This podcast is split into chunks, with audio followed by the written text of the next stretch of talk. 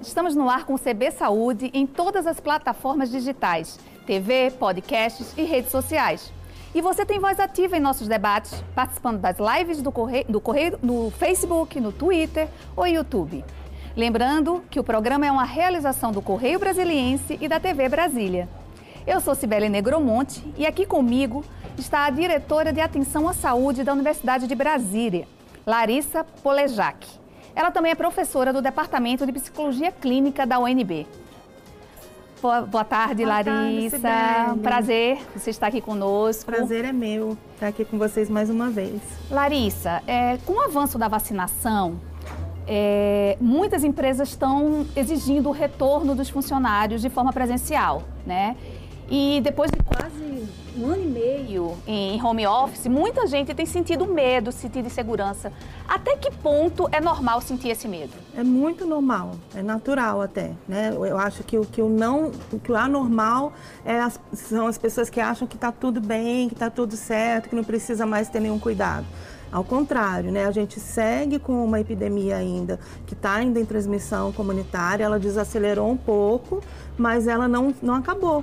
Né? Então é muito normal que as pessoas estejam sentindo medo, insegurança, ansiedade, porque é uma nova adaptação. Né? Do mesmo jeito que quando parou a gente precisou se adaptar rápido, né? a volta também vai, vai precisar de um processo de adaptação. E quando é que você quais são os sinais que devem dar para você ficar atento de que aquele medo está extrapolando, não está normal? O que é normal senti-lo. Mas se começa a extrapolar, qual é o sinal que, que Por exemplo, né, se você começa a ter muita crise de ansiedade, só de pensar em ir né, ao trabalho, por exemplo, tá, dá aquela, né, o coração bate mais forte, pode dar falta de ar, aí já está um, um, pouco exacerbado, né? Quando a gente tem sintomas físicos assim, ou às vezes a gente perde o sono, né, a insônia.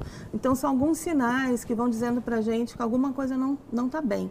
Né? Mas é muito normal a gente se sentir assim agora, né? principalmente porque na maioria do, das empresas ou dos locais de trabalho não houve uma preparação para essa volta. Né? Uma coisa que é muito importante a gente pensar, e eu acho muito, muito bom que o Correio, né, a TV Brasília, sempre estão buscando trazer essa pauta da saúde mental, é que a saúde mental, esse, esse cuidado à saúde mental tem sido abandonado, tem sido negligenciado desde o início da pandemia.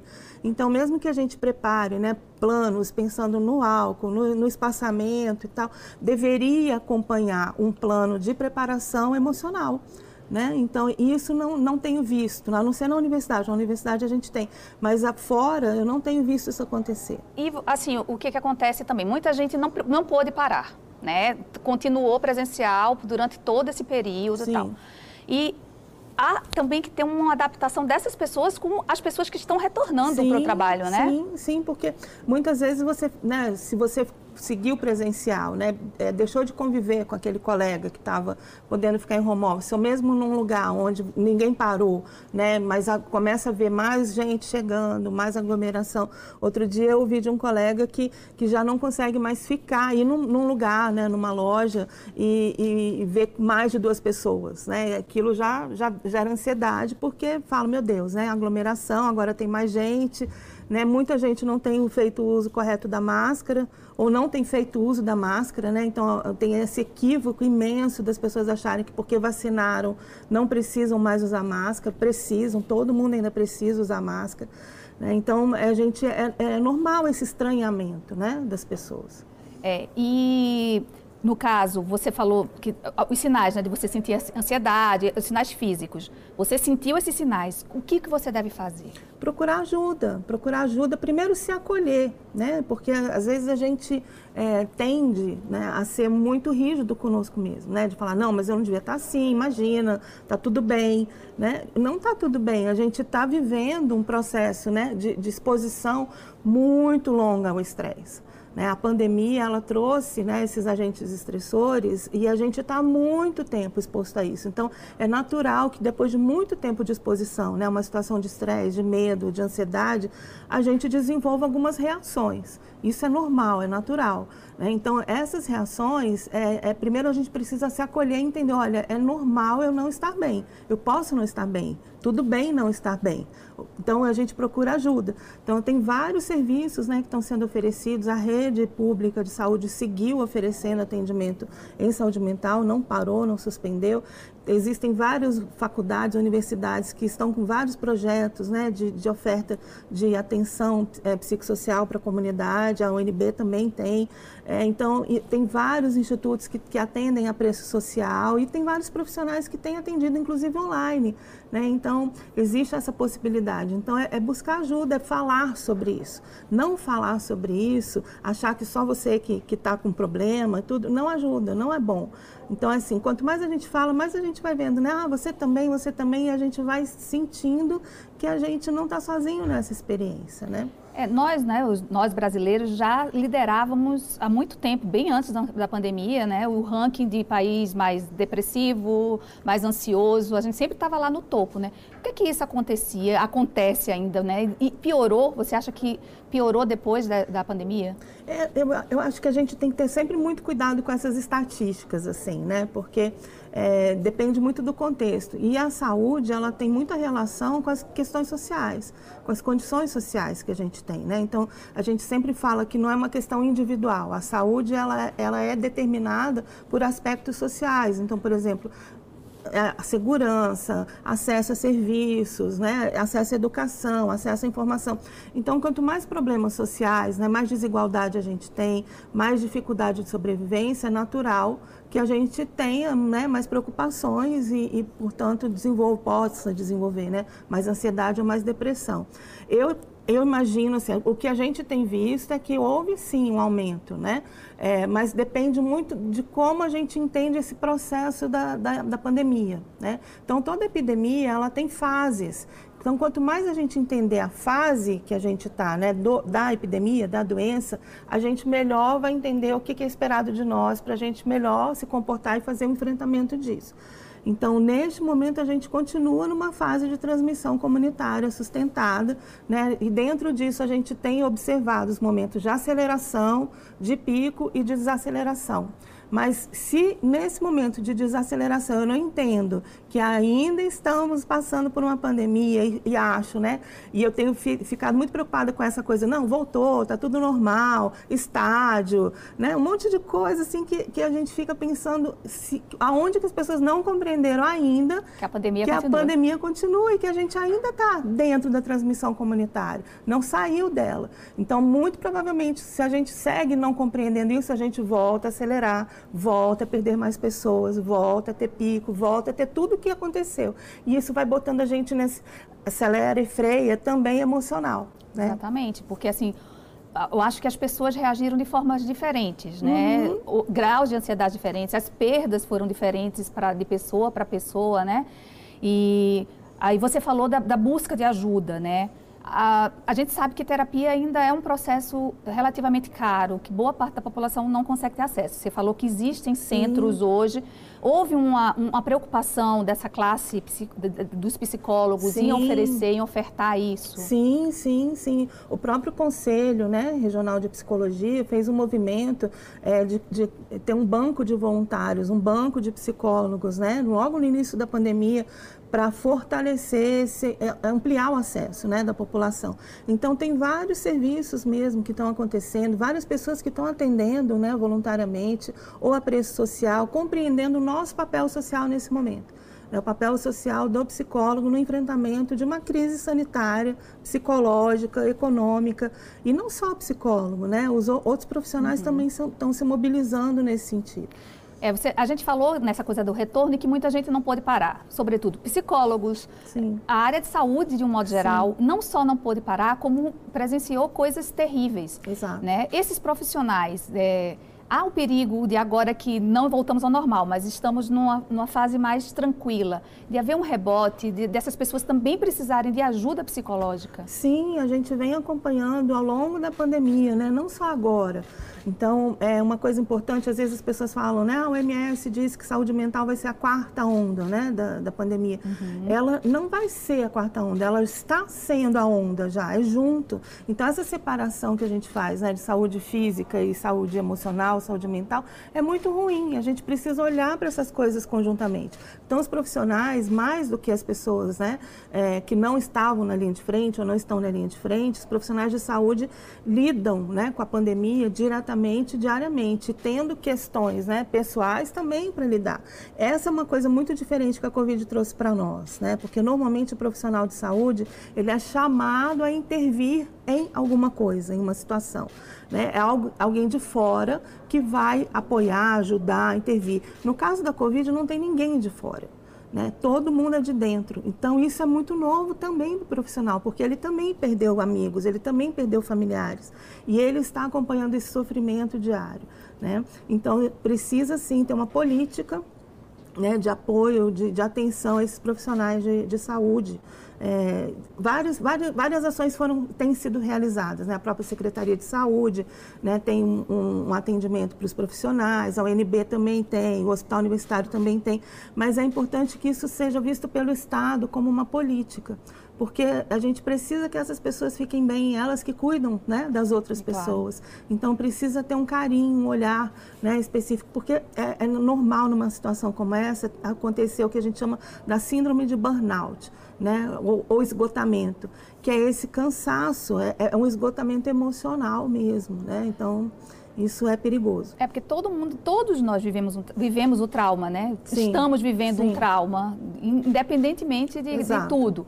E existe essa coisa do, do pós-traumático também? Existe, existe. Existe. Então, existe o estresse pós, né, pós-traumático, que são esses sintomas que a gente falou no começo, né? Que a gente pode desenvolver quando acontece um trauma muito agudo, né? Uma situação, um acidente, uma perda. Mas também pode acontecer como resposta a esse prolongamento, né? De, de exposição a um estresse contínuo, esse esgotamento que vai acontecendo. Então, é, é normal, né? é esperado que algumas pessoas desenvolvam isso. E isso vai depender muito né? da rede de apoio né? que, que essa pessoa tem ou não, né? os vínculos que ela tem ou não, é, a possibilidade que ela teve de acessar algum atendimento ou não. Isso tudo vai fazer diferença. Né? As, as crenças que ela tinha, pessoais, tudo isso são recursos né? que a gente tem e que a gente usa diante de uma situação de ameaça, né? de crise. Você falou logo no início que as empresas precisavam também não se preparar não só fisicamente, né, mas também de forma emocional para esse retorno, né? As empresas que levaram tudo certinho, que, que mantiveram o, o, o, durante a pandemia, agiram de forma correta. Qual o conselho que você dá para essas empresas agora nesse retorno, que está sendo meio que uma pressão, né, para retornar, para tudo exato. voltar? Qual o conselho que você dá para quem que não negligencie a saúde mental? Né, que entenda né, que do mesmo jeito que a gente precisa comprar EPI, precisa ter álcool disponível, precisa pensar né, na sinalização dos espaços, precisa pensar na saúde emocional precisa ter um espaço né, de, de cuidado, ações, estratégias, um, um, plano de contingência. Né? Todo, todo, toda empresa, todo órgão precisou desenvolver um plano de contingência para lidar com a Covid. Né? É, e esse plano de contingência ele precisa incluir a saúde mental. A OMS ela chamou atenção para isso ainda no início da pandemia e no começo desse ano, na, naquele encontro né, do, do, do Comitê Geral Executivo né, da OMS, eles lançaram outro documento é, pedindo que os países né, desenvolvessem, ofertassem ações de promoção de saúde mental, chamando atenção para isso de novo. Né? E, e, a, gente tem visto pouco isso, pouco. Então é muito importante que qualquer plano de contingência, qualquer empresa, coloque esse aspecto né, se que, traga para si a responsabilidade de abrir espaços de conversa sobre isso, de acolher as pessoas, de estabelecer parcerias para atendimento, se, se, esse lugar não, não tiver né, essa possibilidade. É muito importante que a gente cuide da nossa saúde mental também. A gente sabe que é, esse problema emocional ela, ele se apresenta de diversas formas, né? A gente falou do estresse pós-traumático, da ansiedade, da depressão. O que, que diferencia é, é, esses traumas, essas doenças? E, e, como é que você tem que ficar atento se eu tô, se eu tô fazendo parte de alguma dessas, dessas doenças? Então, acho que mais importante né, do que ficar pensando qual doença né, que eu tenho, porque uhum. senão as pessoas começam a falar, meu Deus, é, porque assim, é normal a gente não né, tá sentindo alguma coisa.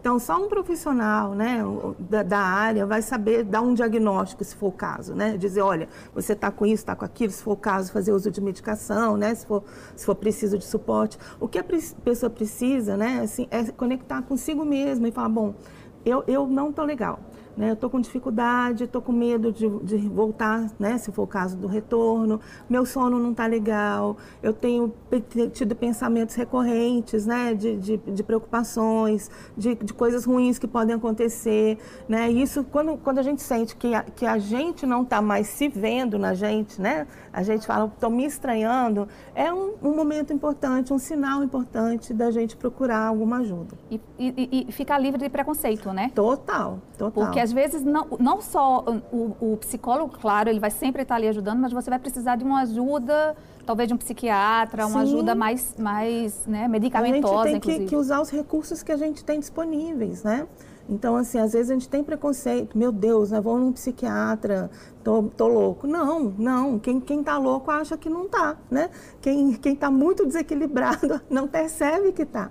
Né? Então, é sinal de saúde a gente usar os recursos que a gente tem. Seja recurso né, é, médico, seja é, tratamento com, com, suporte de medicamento, seja fazer um esporte, uma atividade É isso que eu ia física, perguntar. O que, é. que que, que a pessoa deve fazer por ela mesma para se sentir melhor, para ter uma vida melhor? Tem... Dentro dessa situação atual que a gente está. Né? Claro, né? claro, com todos os cuidados. Com todos os cuidados. Né? Uhum. É, é, é, importante ela ver aquilo que dá prazer. Né? A gente notou, por exemplo, né, que nesse tempo, quem ficou trabalhando em casa teve essa dificuldade de separar, né? O que é a hora do trabalho, o que é a hora da casa, né? Um relato de muito mais trabalho, muito mais carga, né, de trabalho, porque não tem mais aquele momento de parar, desligar tudo e ir para casa, né? Está em casa e está disponível, né, o tempo todo. Então, é normal que, que, que esse estresse também, né, desse tempo todo sem a, as separações, a gente vai esquecendo de deixar alguns espaços de autocuidado nessa rotina. Então, é importante que a pessoa veja o que, que me dá prazer, né, o que, que me deixa mais tranquilo. É um esporte, é, a atividade física é super importante, é uma leitura, uma leitura prazerosa, é ouvir uma música, é cuidar de planta, né? Eu, eu vi tanta gente falando que, que descobriu prazer, né? De, uhum. de de planta, de animais, né, ao longo da, da, pandemia, de cozinhar. Quanta gente aprendeu a cozinhar e descobriu prazer nisso, né? Então, é, é, são essas coisas, a gente se perguntar, né? O que me mantém de pé? Essa pergunta é chave. Né? O que me dá prazer, o que me mantém de pé? E, e essa resposta, o que me mantém de pé, ela é fundamental para a gente se ouvir mais e falar, bom, se o que me mantém de pé é eu estar tá cozinhando, né, me dá prazer, ou eu estar tá com, com, meus familiares, ou eu estar tá vendo um filme, ou estar tá vendo uma série. É, essas respostas, né, do que mantém a gente de pé, devem fazer parte da nossa rotina também.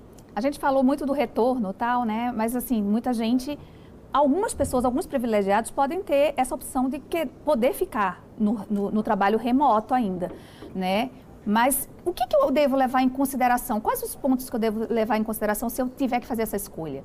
De, de, de voltar, ou, voltar ou ficar. Porque também tem, os, como a gente falou, tem, tem os contras também de você estar claro. tá num, num, trabalho em home office, sem contato com seus colegas, sem contato com outras pessoas. Né? O que, que eu devo pôr na balança se eu tiver essa opção? Primeira coisa é a situação epidemiológica. Né? Então, a primeira coisa que a gente precisa colocar na balança é entender em que momento que a gente está da pandemia. Então, é, se eu tenho, por exemplo, uma comorbidade, né? mesmo vacinado, se eu tenho uma comorbidade e se a gente está vendo né, a circulação de uma nova cepa, e tem alguns estudos já mostrando né, a eficácia de algumas vacinas né, para essa nova cepa, primeira coisa é a gente ponderar isso. Será que o risco né, de eu voltar compensa o benefício? É uma balança que a gente tem que fazer. É porque a gente já chegou até aqui, né? Um Exato. ano e meio, mas parece que vai dando aquela a, Não, agonia. assim, meu Deus, chega, acabou, tô, é. tô cansado de brincar de pandemia, né? A gente é. ouve as pessoas falando, chega, não quero mais. E a pessoa decide que a pandemia acabou.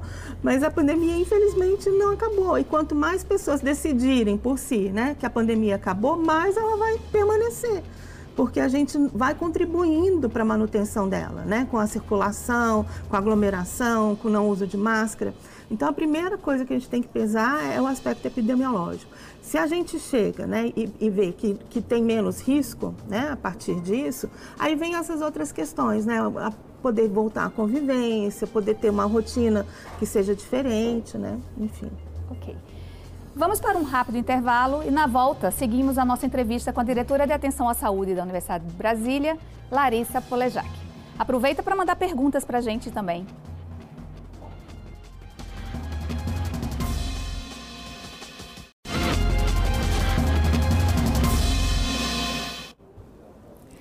Estamos de volta com CB Saúde. Hoje recebemos a diretora de Atenção à Saúde da Universidade de Brasília e professora do Departamento de Psicologia, Larissa Polejac.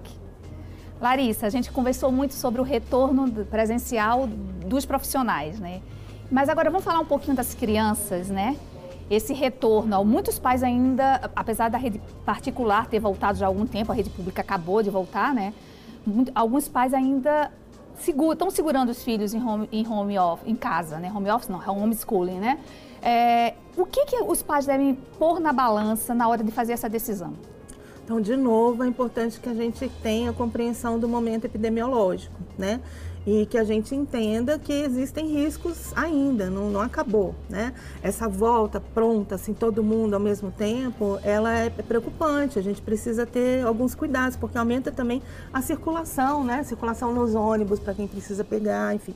Então, primeira coisa é colocar esse, compreender o momento epidemiológico. É, é sempre uma balança que a gente vai ter que pesar, né? Então, avaliar isso, avaliar a condição da, da família, né? Então, se tem alguém que ainda não tomou vacina, se tem alguém que tem alguma comorbidade, né? Mais riscos vão sendo acrescidos para pesar nessa balança para quem puder, né? Manter ainda alguma atividade. Outra coisa que pesa já do outro lado, né? Para a gente pensar, é a saúde mental das crianças e dos adolescentes, né? A escola é um espaço de proteção para a maioria das escolas, né? Uhum. Também acontecem coisas né, não muito legais em escola também mas a maioria das escolas é um espaço de proteção, onde tem os vínculos, onde você né, tem os colegas, onde tem a parte lúdica. Então, essa balança de pensar, né, se para a saúde mental, considerando todos os cuidados, todos os riscos, né, é, orientando as crianças para o autocuidado, né, se vale a pena retornar, e aí sim, sim vale a pena, porque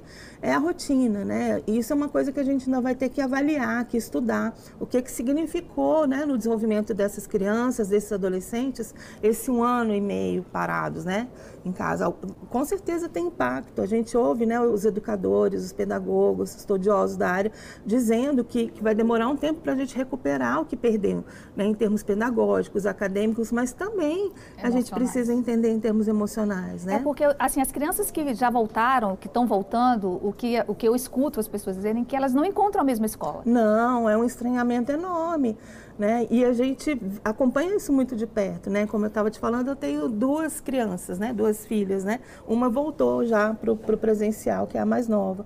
E, e é, um, é um estranhamento enorme, porque não é mais a mesma escola, né? Tem tudo, o ambiente mudou com todos os cuidados, não são mais os mesmos colegas, porque um ano, né, sem se ver, faz muita diferença, é. né, na cidade. Então é um reconhecimento, né, uma nova aproximação, é uma, é uma adaptação maior. Então é muito importante que os pais tenham essa sensibilidade nesse momento. Então né? quais são os sinais que os pais têm que ficar atentos? Se, se você perceber que o meu filho, ah, o meu filho precisa voltar ou então, não, dá para segurar mais um pouquinho ainda? Os sinais é que a gente pode é, é, observar é a mudança de comportamento da criança. Né? Então, se a criança antes era uma criança alegre, né, criativa, é, comunicativa, começa a ficar mais quieta, mais sem motivação, sem vontade, né? esse é um sinal importante. Então, uma mudança de comportamento, né, mais isolamento, isso é importante que os pais observem. Né? Então, a, mas também é importante observar quando a criança também fala, olha, eu não estou pronta. Ainda não, porque a criança também está passando é. por esse processo de adaptação, né? Uhum. Então é muito importante um diálogo franco, né, em casa, ouvir essa criança, ouvir esse adolescente, né? Como é que você está se sentindo? O que, que você gostaria de fazer? Mas não é preocupante quando a criança ou o adolescente começa a dizer, não, eu não quero voltar né? Porque o, o, a escola é um espaço social so, para socializar, acima de tudo, né? É um espaço que você vai aprender, é óbvio, mas é um, é um, espaço de socialização. Quando ele começa a dizer, não, eu não quero voltar, eu não quero, a gente deve se preocupar com isso? É, eu acho que, que, que que toda essa, essa readaptação, né, ela merece o nosso olhar atento. Então é normal, né, nesse momento, como tem adulto dizendo, ah, meu Deus do céu, não quero voltar para o meu trabalho, né, é normal que, que esse adolescente, essa criança também tenha esse estranhamento no começo. Né, ah, meu Deus, eu não quero voltar, ou eu volto e não é mais o que eu quero, o que eu encontrar, o que eu achei que eu fosse encontrar, daí eu não quero mais, né, voltar para aquilo que, que, não, que não é a minha expectativa. Então é importante que a gente se dê o tempo. Acho que a palavra, né, nesse momento, se a gente puder dizer alguma, assim, né, de, de orientação para os pais, é flexibilidade.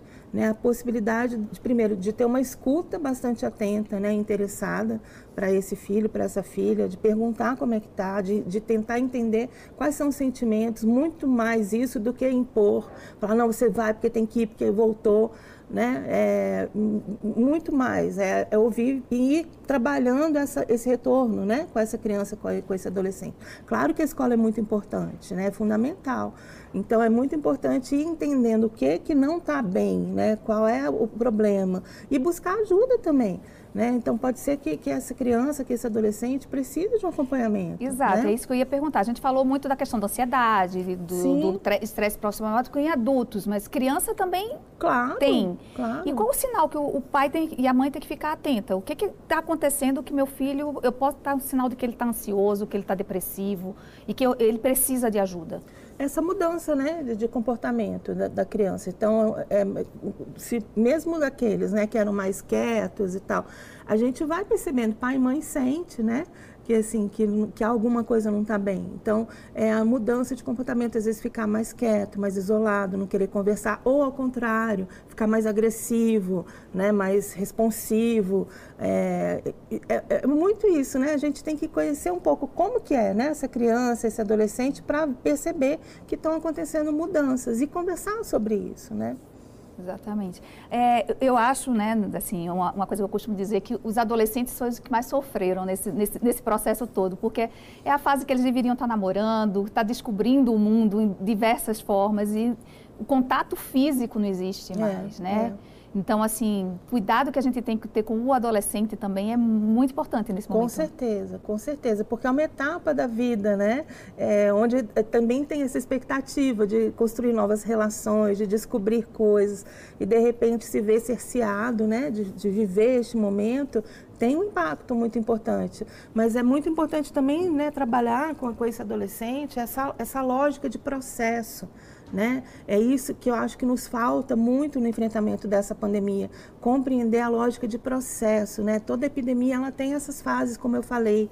Então, se eu entendo o processo, eu vou entender que dependendo do meu comportamento, né, e do comportamento coletivo, eu vou passar mais rápido por essa etapa, por essa fase, para chegar numa outra. Então, é, é, eu acho que o que angustia muito né, as pessoas, e acho que principalmente os adolescentes, porque tem essa coisa do, do aqui e agora, né, de querer as respostas rápidas e tal, é a gente não ver um fim né? Parece que Uma não vai acabar. Né? É. Não tem perspectiva, gente, né? Exato. A gente tem agora, né, a possibilidade da vacina, uhum. mas também é importante a gente manter essa cautela. Eu tenho ouvido muitas pessoas é, colocarem na vacina como se fosse o fim de tudo. Pronto, vacinou, acabou. É, tomou a primeira dose é, e vamos acabou. relaxar geral, né? Não, não, ainda não. Então, se a gente compreende o que que está epidemiologicamente e, e, eu entendo qual é o meu comportamento neste momento e das outras pessoas para que a gente faça o enfrentamento disso agora, né? Então não é hora de aglomerar, não é hora de ir para estádio, não é hora, não é hora. Então quanto mais eu quero e eu entendo também, né, a angústia das pessoas de quererem voltar para a vida que tinham antes, né? Mas é importante que a gente pare com esse pensamento mágico, né, de da gente decidir que acabou a gente precisa, nesse momento, ter essa maturidade, né? De olhar para o problema que está colocado à nossa frente e fazer o que precisa ser feito. Para aí sim a gente conseguir mudar de etapa, né? A gente conseguir diminuir de fato essa transmissão e, e poder ir aos poucos voltando para uma nova adaptação da nossa vida, né? É, a gente falou no início, né, que nós estamos sempre no ranking dos países mais depressivos e mais, mais ansiosos, né? E, mas, ao mesmo tempo, o brasileiro é conhecido por ser um povo muito alegre, né? Só que aí a, a, agência Gallup, junto com a OMS, eles fizeram, eles fazem anualmente esse relatório da felicidade, né? E o Brasil despencou, né? O que, que a gente pode fazer para voltar a ser feliz? Que, como é que, como sociedade, Olha. a gente. Eu sei que é uma pergunta meio difícil, né? Mas como sociedade, o que, que a gente poderia fazer para tentar ser feliz, voltar a ser feliz? É, primeiro é a gente voltar a olhar para o coletivo, né? A gente voltar a olhar para o nosso povo, a gente voltar a olhar para aquilo que precisa ser cuidado para a gente voltar a ser feliz, né? E aí a gente precisa de uma resposta coordenada a essa pandemia. Esse é um primeiro ponto. A gente padece, a gente tem sofrido muito e mais, né? Porque a gente não tem uma resposta coordenada a essa pandemia. E aí eu estou falando mesmo, né, de uma resposta central, né, Ministério da Saúde, mas também estaduais, né? É, a gente vê essa briga entre o Estado, né, o governo federal, estados, e todos eles não conseguem ter uma resposta coordenada. Então, a gente, para voltar a ser feliz, a gente precisa ter uma, primeiro, uma resposta coordenada. E aí, a nossa, a nossa parte também a gente tem que fazer, né? Buscando esse autocuidado sim. que você sempre bateu na tecla aqui. Sim, sim. Esse é, esse é o que está na nossa mão, né? Isso é importante. A gente não consegue resolver o que está na mão do outro, mas o que está na nossa mão, a gente consegue. Então, o que a gente puder fazer por nós e por aqueles né, que estão conosco, o diálogo, a abertura, na flexibilidade, o cuidado do outro, o autocuidado, isso está na nossa mão. Então, né, é usar, são, são os recursos que a gente tem. Muito obrigada, Larissa, por essa participação. Eu que agradeço mais uma vez. O Sobre Poder fica por aqui. Muito obrigada pela companhia. Use máscara e se vacine. Até a próxima.